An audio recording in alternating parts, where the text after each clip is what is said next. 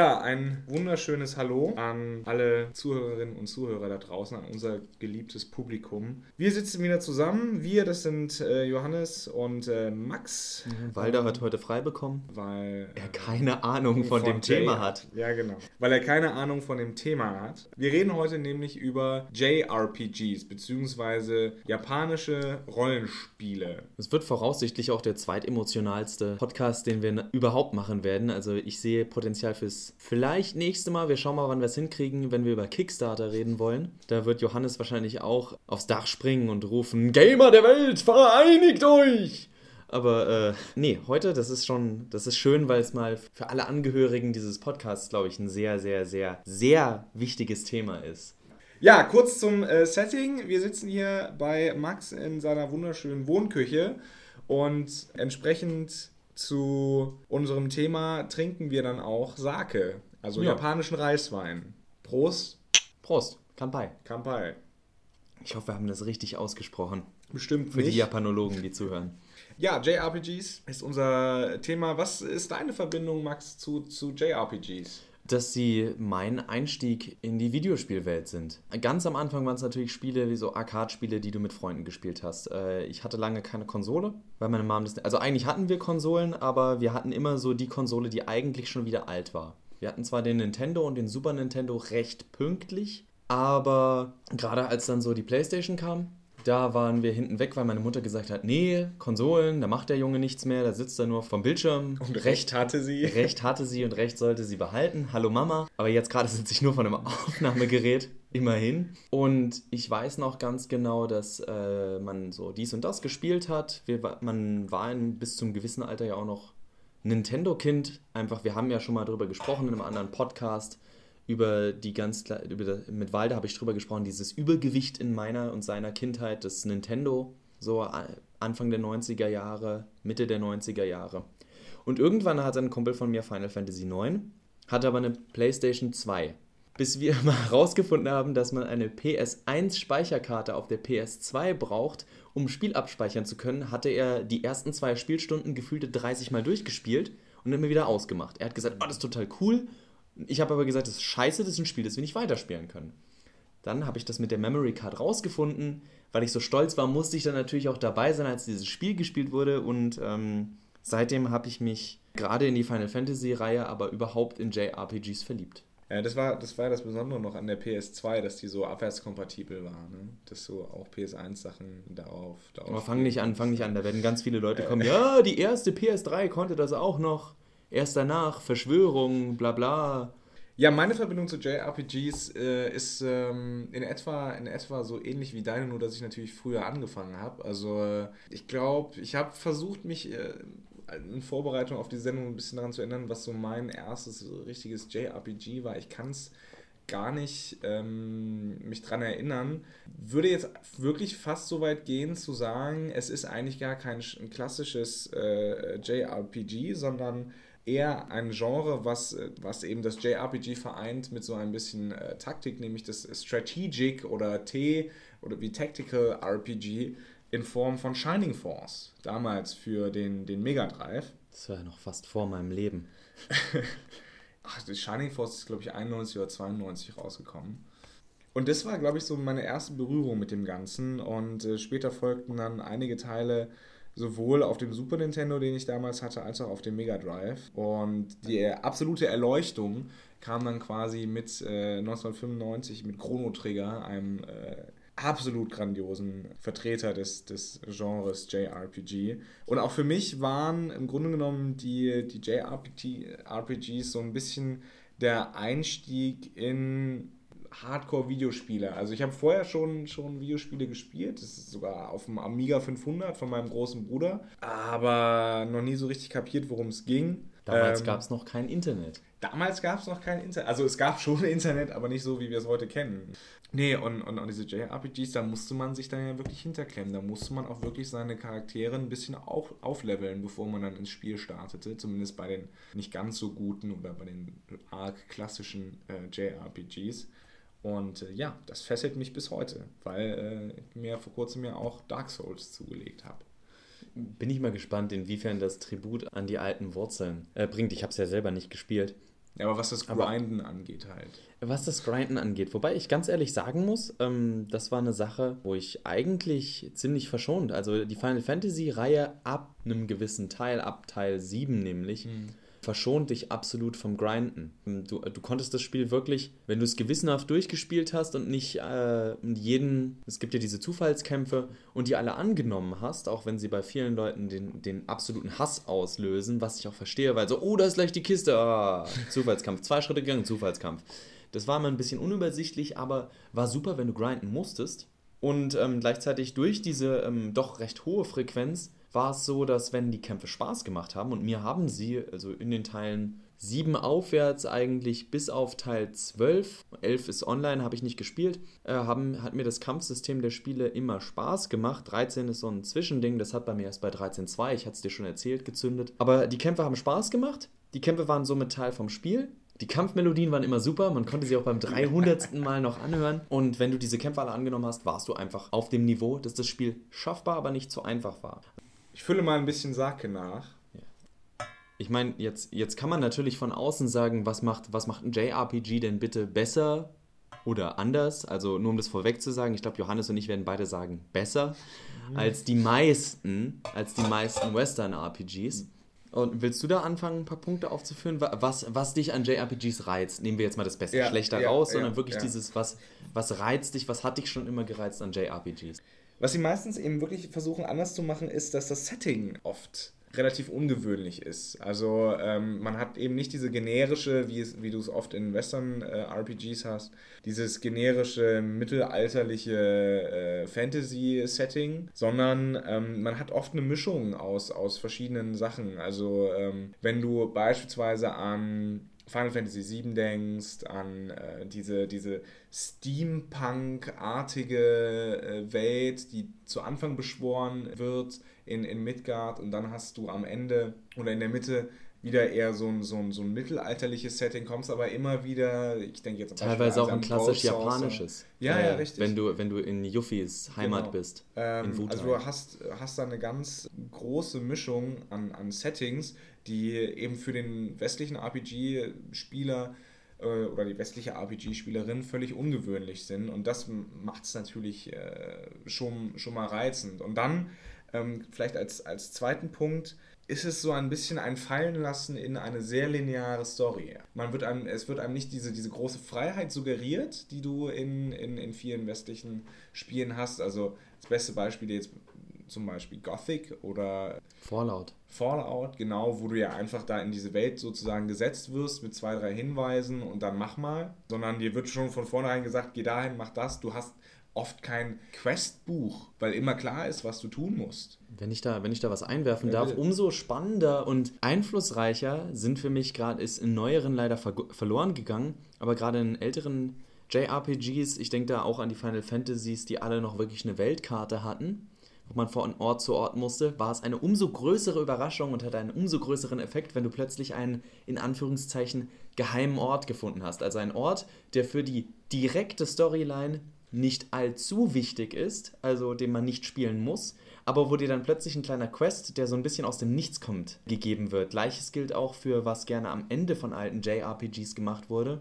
Du konntest entweder irgendwann eigentlich an einem in Anführungszeichen recht frühen Punkt zum Endkampf, du konntest aber auch oft dann lauter Sidequests, die mit deinen Nebencharakteren zu tun hatten, konntest die noch absolvieren. Gibt es zum Beispiel ja auch in deinem Chrono Trigger, -Trigger ähm, genau. in Final Fantasy VI, das, äh, glaube ich, irgendwas so um die 14 spielbare Charakter hatte, ist das umso heftiger. Also da bekommt man, nicht alle haben am Ende noch einen Nebenquest, aber es gibt umso so acht bis zehn Nebenquests gibt es da dann schon. Und das ist unglaublich schön, nochmal diese, für sich, für sich selbst diese Tiefe in den Charakteren zu entdecken die das Spiel dir nicht automatisch gibt, aber das Spiel gibt dir die Möglichkeit, es zu finden und zwar selbst zu finden. Es ist nicht, du musst diesen Quest jetzt machen oder Sidequest. Du findest es selbst heraus. Mhm. Ja, und gerade diese Charaktere sind auch oft sehr interessant. Also äh, die, die japanischen Rollenspiele haben oft einen Mut zu ähm, ungewöhnlichen Helden, beziehungsweise ungewöhnlichen Charakteren. Final Fantasy VI hat das sehr, sehr interessant gemacht. Final Fantasy VII natürlich mit Cloud und Tifa und äh, Winston, die alle so ein bisschen emo sind, also außer Tifa Ja. Aber die hat auch ihre Probleme. Natürlich. Ja, also alle Charaktere haben irgendwo so ein bisschen ihre Probleme und das ist äh, Erhalten etwas... ihre Tiefe. Sie haben Ja, ja. moralische. Ähm, Auch die, auch die Helden. Auch die Helden sind nicht perfekt. Sie sind teilweise ziemlich scheiße, wie beispielsweise Cloud oder ähm, so ein bisschen, ja, haben alle ihre, ihre Issues, haben alle ihre fragwürdigen Handlungsmuster. Also ich glaube, Final Fantasy X hat auch so einen Helden, der so ein bisschen, ja nicht gebrochen ist, aber... Nee, nee, 10 hat diesen absolut ähm, Dauer, wieder so einen Daueroptimisten. Ja. 10 hat einen Daueroptimisten, diese Leute. der dann. Äh, Deswegen ist er mir auch so unsympathisch. nee, das war, ähm, da hat die Serie, das ist ja diese 50-50-Sache der neuen Teile. Weil Mhm. entweder ist der Hauptcharakter in Final Fantasy seit Teil 7 Brooding, Mhm. also so, so ein. So ein an der Grenze zum Emo sein, einfach weil Japaner ja sehr mit Emotionalisierung arbeiten, mit Dramatik arbeiten. Da wird dann auch schon mal äh, die einfachste Alltagsbegebenheit völlig überbewertet Ja, aus ja. westlicher Sicht. Ähm, du hast Cloud und Squall aus 7 und 8, die beide so in sich gekehrt und harter Hund, ich nehme das auf mich, ich muss diesen Schmerz auf mich nehmen. Und äh, dann hast du 9 und 10 bekommen mit zwei sehr optimistischen Helden, wo dann natürlich der, der Story-Kniff immer so in der zweiten Hälfte, im zweiten Drittel war, dass es einen Punkt gab, wo dieses optimistische Gesamtbild gebrochen wurde und wie geht dieser Held dann plötzlich mit seiner Downtime um. Dann hast du in 12 wie- weiterhin, also da hatten sie wohl so diesen Wink zu äh, optimistischen Helden und in 13 hast du Lightning bekommen, die wieder in der Tradition von Cloud. Da gab es auch offiziell, ähm, wurde zu dem Charakter Lightning auch gesagt, dass dem Character Designer Designer.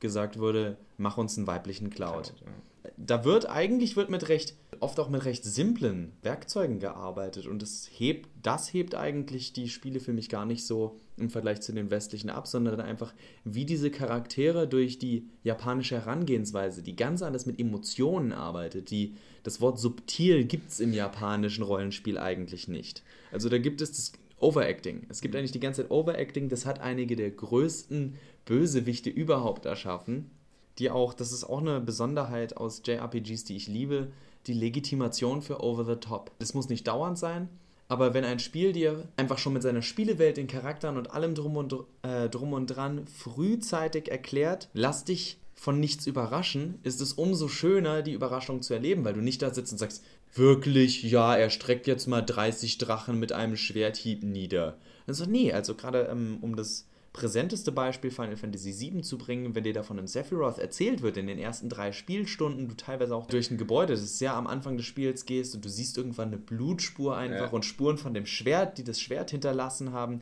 dann bekommst du schon so einen heiden Respekt, ohne diesen Charakter jemals aktiv getroffen zu haben. Du bekommst eine Traumsequenz, wo du dich und ihn spielst und du ziehst irgendwie so 30, Punkt, äh, 30 Hitpoints dem Gegner ab, während er mit einem normalen Schwertstreich um die 4000 abzieht. Dir wird so schön suggeriert in diesen Spielen, diese Machtverhältnisse und diese Kraftverhältnisse, dass du alles für möglich hältst und dass du wirklich die Geschichten voll aufsaugen kannst, ohne dauernd nach Widersprüchen zu suchen. Was mir oft passiert, bevor ich dich endlich mal wieder zu Wort kommen lasse, wenn ich an Mass Effect 3 denke, also als Beispiel, wo du an manchen Story-Drehungen oder auch schon in 2 hat es auch schon angefangen, es gibt Story-Drehungen, wo du plötzlich sagst, warum ist der plötzlich so stark? Warum gibt es sowas Starkes? Das soll es gar nicht geben in den Machtgefügen, die wir be vorher bekommen haben, wogegen dir das Japanische auch von vornherein sagt, sei darauf vorbereitet, dass die Machtgefüge sich mit einem Twist, mit einem Fingerschnipp sowas von umdrehen können. Das fand ich immer spannend und schön. Ja, also ich glaube, das Besondere vor allen Dingen an der Final Fantasy Serie ist, dass sie eben diesen Mut hat, eigene Helden zu erschaffen. Das ist aber nicht bei allen JRPGs so. Also ich Nee, nee. denke beispielsweise äh, wieder an Chrono Trigger, ich denke aber auch an die Breath of Fire Serie, wo eben der Hauptcharakter, der ja von dir gespielt wird, meistens noch nicht mal ein Wort sagt Mhm. und deshalb gar keinen Charakter entwickeln kann. Was ich persönlich immer schade finde. Das hat, ist mir auch bei Half-Life beispielsweise immer auf den Sack gegangen. Das, äh, da, kommt, Aber- da kommt ganz kurz, bevor du weitermachst, ist ja auch eine Sache, äh, die die Legend of Zelda-Reihe berühmt gemacht hat. Link redet kein Wort. Und Ja. Das geht mir einfach mit zunehmendem Alter sowas von auf den Sack. Aber mach weiter mit deinem Punkt. Nee, aber gerade gerade eben dieser Mut, bestimmte, äh, bestimmte auch gebrochene Helden ähm, zu zeichnen, macht äh, so, so diese Attraktivität aus. Ja? Also wenn du wieder an Mass Effect beispielsweise denkst, Shepard ist einfach der Retter des Universums, egal ob er jetzt äh, gut oder böse ist, und damit hat sich die Sache. Ja? Also der Mann ist wirklich eindimensional. Gerade aber weil er, weil man ja sich ja seine eigene Geschichte dann äh, aussucht, ja, weil man diesen, diese Person steuert, würde ich mir wünschen, dass ich mehr über den Charakter erfahre. Ich weiß, das ist jetzt wieder so ein bisschen so, ah, aber ich bin doch und ich kann mich viel besser damit identifizieren und das ist mein Shepard.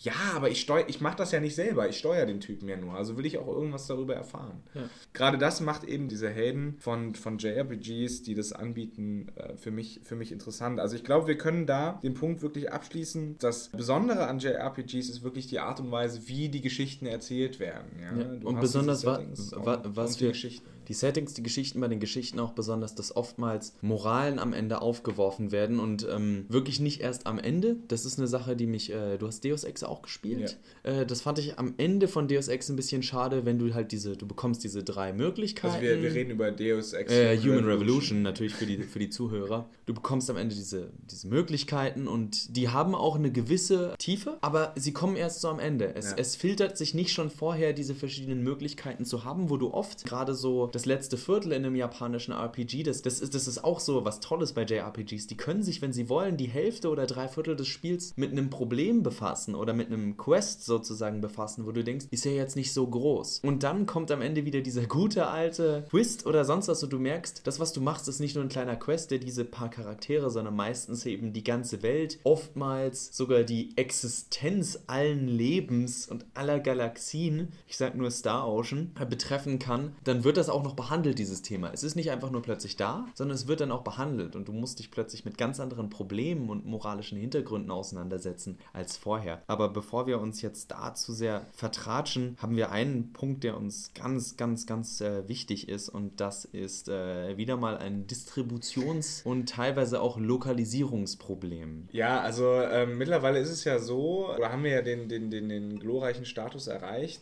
das Hobby der Videospiele so viel Geld abwirft, dass sich die Leute trauen, eben Sachen zu lokalisieren, beziehungsweise dass man da mehr Geld reinstecken kann. Und mit Sprachausgabe und so weiter und so fort. Willst du noch was? Ja, Sagte? gerne. Ja? Es ist ja heute auch nötig, da entsprechend das Geld zu unterfüttern. Das war ja nicht immer der Fall. Also beispielsweise als Videospiele noch, ich sag mal, relatives, obwohl man da jetzt auch diskutieren kann. Nischenhobby war äh, noch zu Zeiten der 8 bzw. 16-Bit-Konsolen, obwohl die ja natürlich eine große, große Verbreitung haben, aber diese J äh, die RPGs generell damals waren waren ja ähm, noch wirklich was anderes. Es waren auch Spiele, die du oft erstmal nur lange Zeit als Import bekommen hast. Entweder das oder sie wurden halt nicht lokalisiert veröffentlicht. Also beispielsweise Shining Force wurde in Deutschland auf Englisch veröffentlicht. Also, äh, Übrigens genau was, was auch heute noch Spiele. gerne gemacht wird. Heute werden viele Spiele sogar teilweise nur mit englischem Menü. Also dass die Sprachausgabe Englisch ist, ist ja okay. Mhm. Mit deutschem Untertitel, das kennt man so, das ist auch absolut in Ordnung. Ist ja von vielen Spielern eigentlich auch gern gesehen, wenn man die englische Tonspur dabei hat. Aber das wird auch heute noch bei japanischen Spielen gemacht, dass die verdammt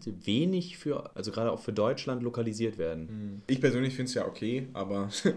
es ist schon ein bisschen wenig Komfort, das muss man ja geben. Ich meine, ich bin auch jemand, der darauf rumreitet, von wegen eigentlich sollte jeder Deutsche, der zwölf Jahre alt ist, in der Lage sein, die meisten Videospiele spielen zu können, auch wenn sie auf Englisch sind. Ist auch ein toller Weg, um Englisch zu lernen. Auf jeden Fall. Also ohne Chrono Trigger hätte ich damals nicht so gut Englisch. Also ich, kon ich konnte die Wörter. Meine Aussprache war kacke, aber ich konnte die Wörter. Ja. Siehst du, und das ist ja schon mal ein Schritt, bevor wir zu weit abweichen, ist was, wo man sich immer ärgert, wenn ähm, irgendwo ein Let's Play oder sonst was ist und in den Kommentaren, also ein deutsches Let's Play, und in den Kommentaren kommt dann was ein Scheiß, warum läuft es denn auf Englisch, da verstehe ich ja kein Wort. Ja, ich denke, kann, kann, ja, kannst du heute nicht mehr bringen. Die Probleme hatten die in den 90ern auch schon und die haben das gelöst mit nicht rumweinen, sondern dann hat man halt ein Wörterbuch daneben gelegt und es gelernt, weil das war die, der einzige mhm. Weg, wie man so Spiele spielen konnte. Also mir waren, muss ich auch sagen, ähm, die, die englischen Versionen teilweise äh, lieber, auch wenn ich nur die Hälfte verstanden habe, als so die Übersetzungen, die teilweise Nintendo vor allen Dingen in den 90ern gefahren hat. Also das beste Beispiel sind da Secret of Mana oder Secret of Evermore, die halt alle eine sehr, ja, man muss sagen, kindische Übersetzung gefahren haben. Ähm, also ich erinnere mich noch daran, dass wenn du, wenn du in Secret of Mana relativ zu Anfang von diesen Kobolden dann äh, geklaut wirst, dann sagen sie, oh, gleich fängt die Lindenstraße an oder sowas. Oder das Fußballspiel. Nee, das ist das Fußballspiel, was anfängt. Und das reißt dich einfach so komplett raus. Aus der Welt, es, ja. Weil es einfach wirklich, ja, unnötig ist, ja. Ähm, oder du hast eine Rüstung, die du anziehen kannst und das ist dann ein, ein, ein schönes Kleid Äh, oder, oder sowas. Wobei, kann ich mir vorstellen, dass es auch in Japan dann so hieß, ja. Nice Dress oder sowas ist. Ähm, nee, aber,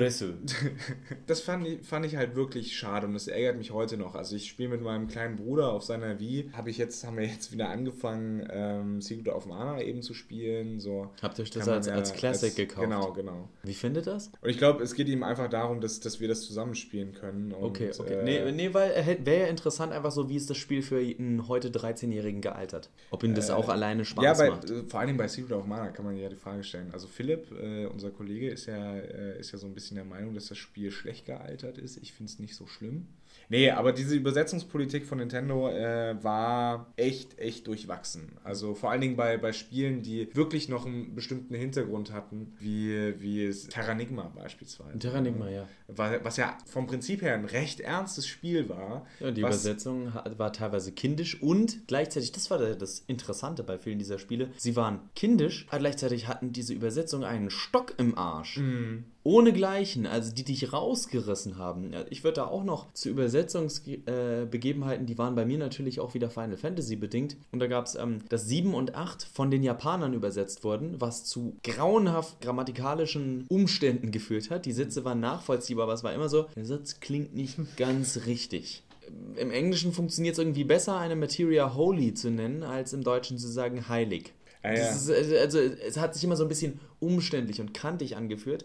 Allerdings, bevor wir zu viel jammern, ich habe auch ein Positivbeispiel und das ist Final Fantasy IX, das letzte Final Fantasy, das nicht mit Voice Acting funktioniert hat. 10 war das ja, wurde das ja dann eingeführt. Und 9 wurde im Englischen, meine ich auch, aber ich habe nur auf Deutsch gespielt und wurde im Deutschen super übersetzt. Ein Charakter habe ich von äh, meinen Münchner und Freisinger Freunden gehört, der Bayerisch spricht, spricht kein so tolles Bayerisch, aber es ist für den normal Hochdeutsch sprechenden nachvollziehbar, wie er was sagt. Viele Charaktere haben eine Eigenart im Sprechen, die auch durchgehend ist, die kein Tick für so einmal ist.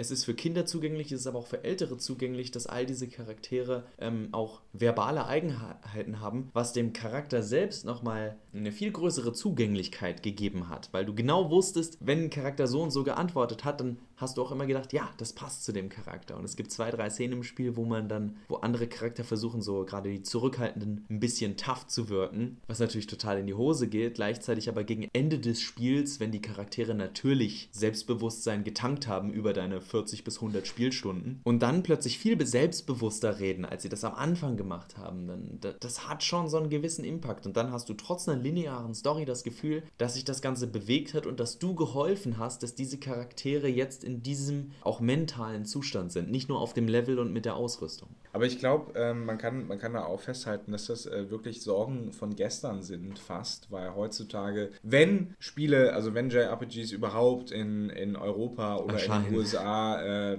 veröffentlicht werden, das ist ja auch immer so ein, so ein Punkt. Also Chrono Trigger hat es nie bis nach Europa geschafft, leider ja, Gottes. Jetzt, jetzt durch halt diese ganzen PSN und Schieß ja, ja, Natürlich, also äh, übers Internet natürlich, aber nie, nie offiziell. Oder sowas wie Secret of Mana 3 beispielsweise. Nee, Entschuldigung, es ist Seiken Densetsu 3, aber es ist Secret of Mana 2 für, für die Normalsterblichen. Das hat es auch erst quasi über den großen Teich geschafft, also egal welchen man jetzt nimmt, ob man jetzt den Pazifik oder Atlantik nimmt, mit, mit Fanübersetzungen, die übers Internet verbreitet wurden. Ne? Und das ist eigentlich schade, weil Secret of Mana 2 vor allen Dingen ist ein echt, echt interessantes Spiel, weil sie einen ganz interessanten Ansatz haben. Es ist, es ist schade, dass dieses Ganze ähm, auch heute noch, diese kommerzielle Ebene anscheinend so bedrückend für den japanischen Markt ist, dass so viele Spiele sehr, sehr lange brauchen, bis sie aus Japan lokalisiert werden, wenn sie überhaupt lokalisiert werden. Also ich habe ein paar aktuelle Beispiele, die ich noch schnell bringen möchte, bevor wir das hier dann langsam zum Ende bringen.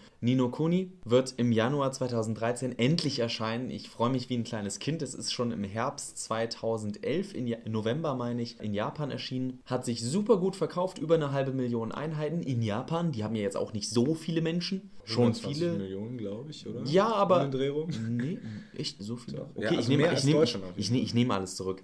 Aber ich meine, wir reden ja nicht von Deutschland, wir reden von ganz Europa. Ja, ja. Das muss ja irgendwie hinhauen. Und ich meine, die haben äh, ja in der Hinterhand, ich werde über das Spiel bestimmt nochmal in einem anderen Podcast mehr drüber reden. Die haben die Grafik von Studio Ghibli, die hier Prinzessin Mononoke, Howl's Moving Castle und alles wer gemacht heute, haben. Wer heute noch nicht Studio Ghibli kennt, also. Ja Ähm, dann ähm, Tales of Zillia soll dieses Jahr in Europa rauskommen. Es gibt aber noch keinen genauen. Nee, es soll 2013 rauskommen. Es ist aber noch TBA, to be announced. Da ist Teil 2 für, für 2013 in Japan bereits angekündigt. Äh, ich hoffe nur, dass das darauf fußt, dass dann 1 und 2 ganz schnell hintereinander in zumindest den USA schon mal rauskommen. Doppelpack oder so. Und das abschließende ist ähm, Final Fantasy Type Zero für die PSP. Das war so ein Abschlusstitel der sogar, wo sie zwei UMDs gebraucht haben. Und ähm, das Spiel wurde wohl nach Insider-Informationen so 80 bis 90 Prozent war es, war es fertig lokalisiert. Und dann hat man plötzlich gesagt, wir wissen nicht, ob sich das lohnt, das rauszubringen.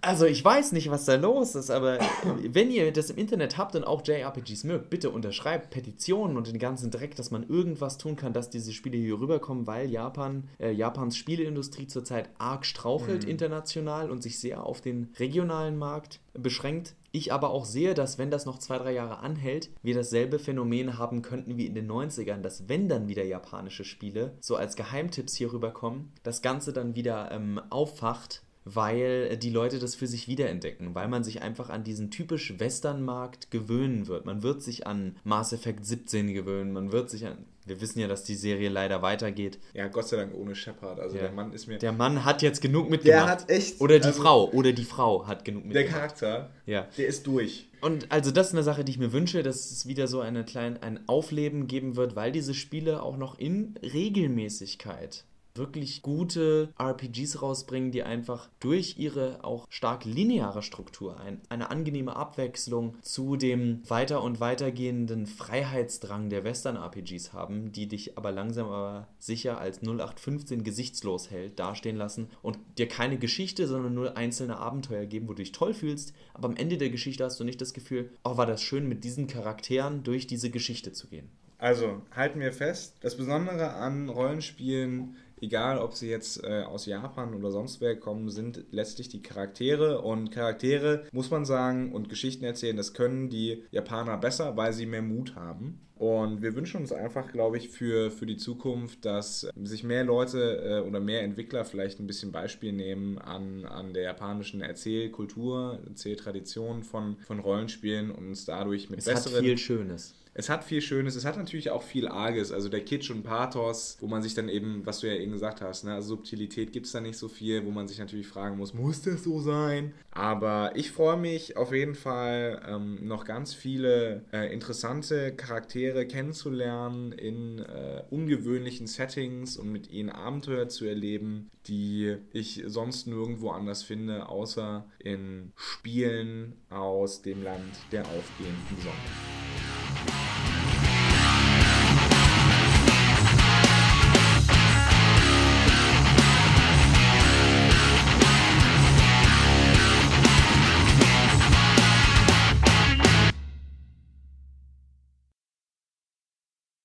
Da es heute voll von Anekdoten sein wird. es gibt an Final Fantasy IX einen Punkt, äh, recht, recht spät im Spiel. G-E-Z-E-I-E-L-T. I-E-L-T. Ja, ohne ja, das erste E, was er gesagt hat. G-E-Z. Ja. dann, sind, dann bei der Anekdote schneiden. Erinnerung, Memo an mich, mich. selbst.